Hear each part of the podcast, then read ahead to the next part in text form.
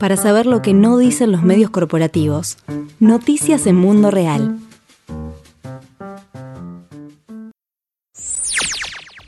En Colombia están denunciando detenciones arbitrarias de referentes campesinos. Bueno, el 15 de diciembre, la Fiscalía General de la Nación en Colombia ordenó la detención de tres reconocidos dirigentes que además forman parte del Coordinador Nacional Agrario, CNA. Se trata de Adelso Gallo, que es eh, un reconocido líder campesino y social de la región centro-oriente de Colombia, integrante de la Junta Nacional del CNA, que fue detenido en la ciudad de Villavicencio. También Teófilo Acuña, un líder campesino vocero del proceso organizativo que reúne a comunidades campesinas sin tierra, de pescadores, agromineros y otras organizaciones sociales en Bolívar, César, Los Santanderes y en Magdalena desde hace más de 20 años en la CNA. Y a Robert Daza, que es líder campesino del norte de Nariño, expresidente del CNA y también impulsor de los territorios campesinos agroalimentarios a nivel nacional.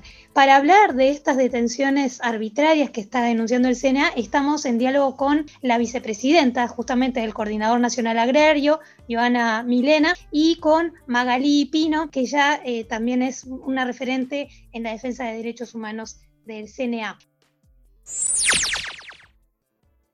Primero darles la bienvenida, compañeras, aquí a Radio Mundo Real. Joana, ¿en qué contexto se producen estas detenciones en este año en donde se ha recrudecido la violencia en Colombia a distintos niveles, ¿no? Con asesinatos, con persecución, con criminalización, también con masacres que se han dado en los últimos meses de nuevo muy fuertes y muy sistemáticas. Es muy complejo porque creo que son muchos tipos de violencia juntos, porque creo que pues veníamos de una dinámica, de un ejercicio de, movilización, de fortalecimiento organizativo, de lo que había sucedido pues un poco como en los años anteriores. Eh, la pandemia llega, que creo que también fue una especie pues de violencia porque se profundizan muchas desigualdades también, eh, sobre todo pues en nuestras comunidades rurales. Se evidencia pues también una crisis estructural del sistema, sobre todo en la salud, eh,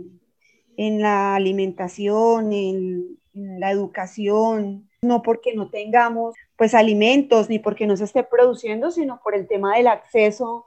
y pues por la profundización obviamente de, todos estos paquetes que lo que hacen es que nos ponen comida y alimentos de otros lados y la comida y, los alimentos que producen nuestros campesinos pues se pierden, no tienen un valor, bueno, en fin. Y pues aparte de eso, pues el CNA ha tenido, yo creo que este año unas pérdidas eh, muy dolorosas. Entonces el asesinato de don Marco Rivadeneira empezando la pandemia, que fue en el mes de marzo, el asesinato de un joven en el Chocó, en Bonilla, asesinaron pues a muchos líderes y lideresas en región donde nosotros también tenemos trabajo. Y pues ahora obviamente la captura de estos tres líderes que son muy importantes y muy significativos para el proceso como tal. Eso pues ha sido muy duro. Aún así estamos ahí como en ese proceso de, de seguir, de fortalecer, de no perder la esperanza, de continuar en la lucha, porque pues finalmente uno está aquí es por la defensa de los derechos, por la recuperación un poco de la dignidad, por unas condiciones de desigualdad muy profundas que hay en este país y que históricamente han existido y pues por eso aún seguimos ahí resistiendo y con mucha esperanza de continuar haciendo pueden detallar, bueno, en qué contexto se producen estas detenciones puntualmente de estos compañeros y cuáles son los motivos que la Fiscalía está dando para ordenar la detención. Magalí. El compañero Teófilo Acuña, el compañero Adelso José Gallo eh, y Robert Daza Guevara son integrantes y, y activos participantes del Congreso de los Pueblos, del Coordinador Nacional Agrario, que son procesos organizativos que su historia, que se remonta al ejercicio de caminar la palabra a partir de tres momentos previos. Uno en el mandato indígena y popular de la Minga por la vida, la justicia, la alegría, la autonomía y la libertad de los pueblos, y que eh, se dio en, en la ciudad de Cali en el año 2004 la cumbre agraria de organizaciones sociales en el 2006 y la tercera en la minga de resistencia social y comunitaria. de los procesos pues, de trabajadores, afrodescendientes, campesinos, mestizos, indígenas y pobladores urbanos. Eso se produce en el 2018. Es decir, son compañeros con un alto nivel de reconocimiento en sus territorios, en los procesos sociales, en la defensa del territorio y en la permanencia en los mismos compañeros que han librado batallas, por decirlo así, contra las grandes transnacionales, eh, multinacionales y que eh, derivado pues de su compromiso con estas comunidades, pues es precisamente el rechazo unánime por lo amplio y ancho del país se ha producido porque han sido detenidos en, en operativos calificados que nosotras las organizaciones sociales eh, calificamos como descomunales, ¿no? La Policía Nacional, la Fiscalía General de la Nación privan a los compañeros de su libertad en esa carrera por impedirles el ejercicio que vienen haciendo de sus territorios. Entonces expiden órdenes de captura con montajes judiciales y donde la incriminación obedece a otros intereses eh, que aquí encontramos actores intelectuales detrás de las mismas. Un asesinato, una amenaza, un desplazamiento de un líder eh, van derecho van directo a eh, desvertebrar ese proceso organizativo.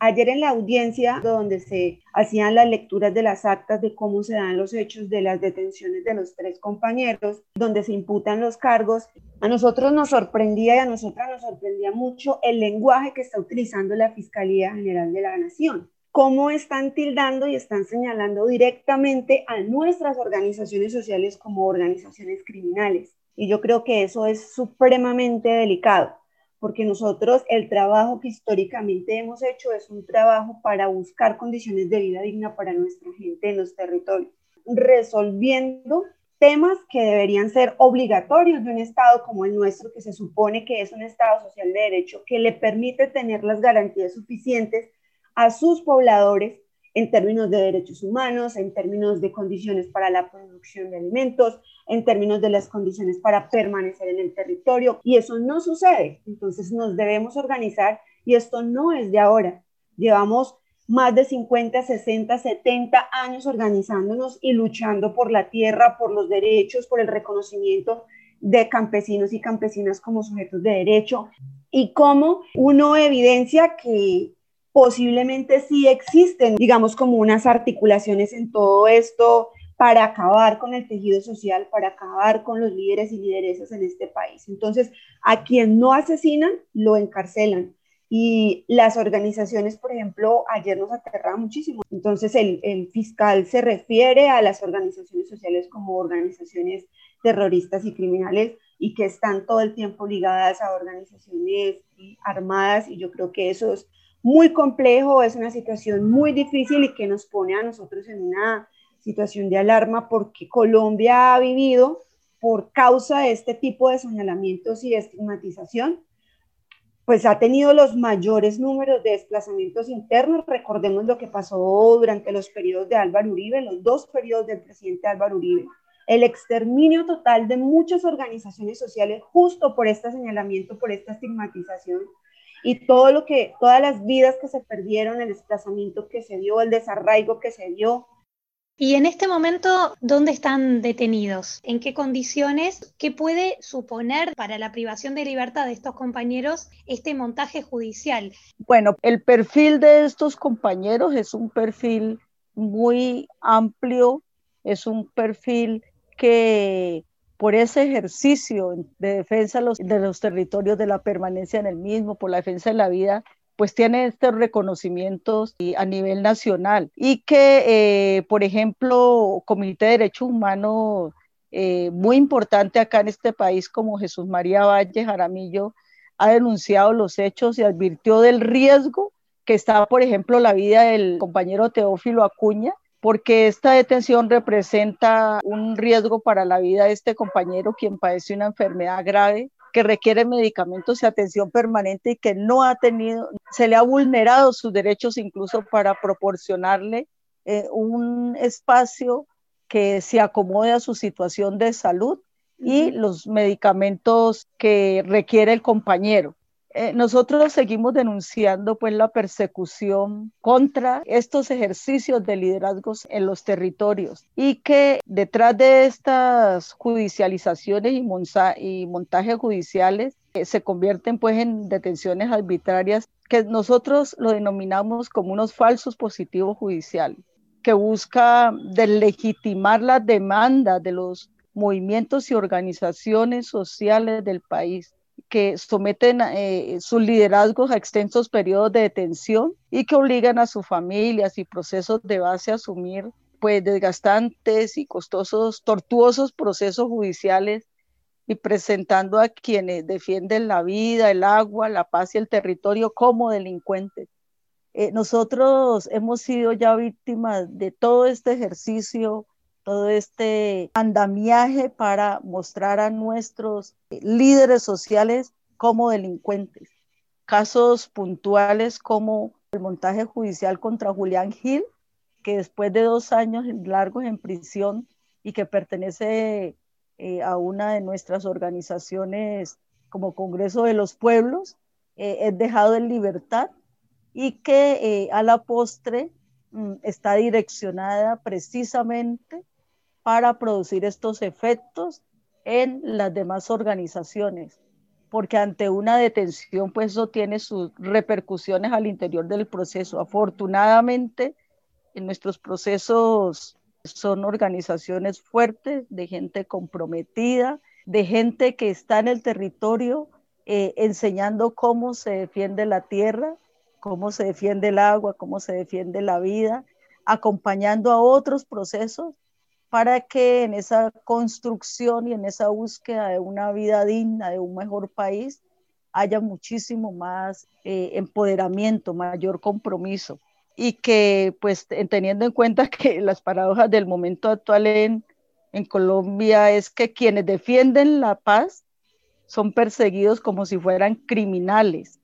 y que quienes han adelantado acciones en contra del proceso de paz eh, son considerados ciudadanos ejemplares, como es el ataque e incumplimiento de los acuerdos de paz en nuestro país. Pensamos pues que esta violencia que hoy causa tanto dolor en el país ha afectado a, los líderes, a las lideresas, a comunidades y organizaciones pues, del Coordinador Nacional Agrario, el Congreso de los Pueblos y a quienes se piensan que construir eh, un mundo mejor es posible y que en los últimos años pues se han convertido en, objetivo de estos falsos positivos judiciales que aunque sus defensores y, defensoras eh, pues hayamos logrado reafirmar la inocencia de las personas perseguidas, es irreparable el daño causado por mantenerlas privadas de la libertad por largos periodos eh, de su derecho humano a la libertad, que es a la final eh, el objetivo principal eh, frente a estas detenciones masivas. ¿Qué expectativas hay de llevar adelante, por ejemplo, una campaña internacional? Ya ha habido distintas manifestaciones de solidaridad, pero ¿se piensa en hacer una campaña a nivel internacional para exigir la libertad de estos tres integrantes del CNA? Por supuesto que sí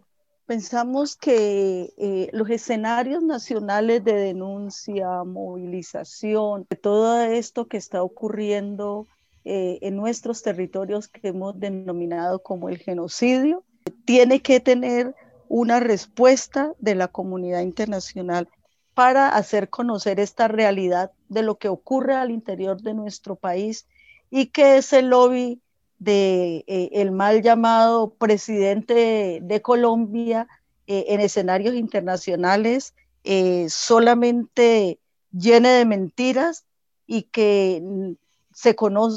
desconozca lo que está ocurriendo al interior de nuestros territorios. Situaciones que en otras pensábamos que habían desaparecido, como los descuartizamientos de personas, las decapitaciones y sus restos arrojados a los ríos, pues eh, parecen sacados como de historias de terror y en un país que se jacta de ser un Estado social de derecho, todavía sigan ocurriendo, nuestras voces sean escuchadas. Yo creo que hay una campaña que hemos venido trabajando en los últimos años justo por el tema de la criminalización, del señalamiento, de la estigmatización y el encarcelamiento de muchos de nuestros líderes y lideresas que se llama la campaña Ser líder social no es delito. Se ha extendido ¿sí? también al espacio internacional. Creo que el día de ayer y pues lo que ha transcurrido el día de hoy hemos recibido bastante solidaridad y creo que también es un espacio para agradecer esa solidaridad de países como Brasil, como Argentina, como, bueno, varios países de allí de, de, Sudamérica, en Europa. Entonces el Congreso de los Pueblos que está en Europa viene movilizándose muy fuerte alrededor de esta campaña y de solidarizarse obviamente pues con la situación de estos tres compañeros, al igual que por ejemplo las organizaciones de la sociedad civil de Noruega, que también se han estado solidarizando han estado haciendo trámites a través de las embajadas del Ministerio de Relaciones Internacionales para de una u otra manera también ser garantes, porque creo que estos ejercicios también requieren de garantías. Muy bien, gracias a, ustedes, a Joana Castaño, vicepresidenta del Coordinador Nacional Agrario de Colombia, y a Magali Pino, también integrante de CNA, eh, Secretaria Nacional de Derechos Humanos. Gracias por eh, este análisis en Radio Mundo Real sobre esta situación de, detenciones arbitrarias que han sufrido tres compañeros del CNA eh, y vamos a exigir obviamente su libertad inmediata y nos sumamos a las campañas de solidaridad y de llamado a la justicia que hagan. Para saber lo que no dicen los medios corporativos, noticias en Mundo Real.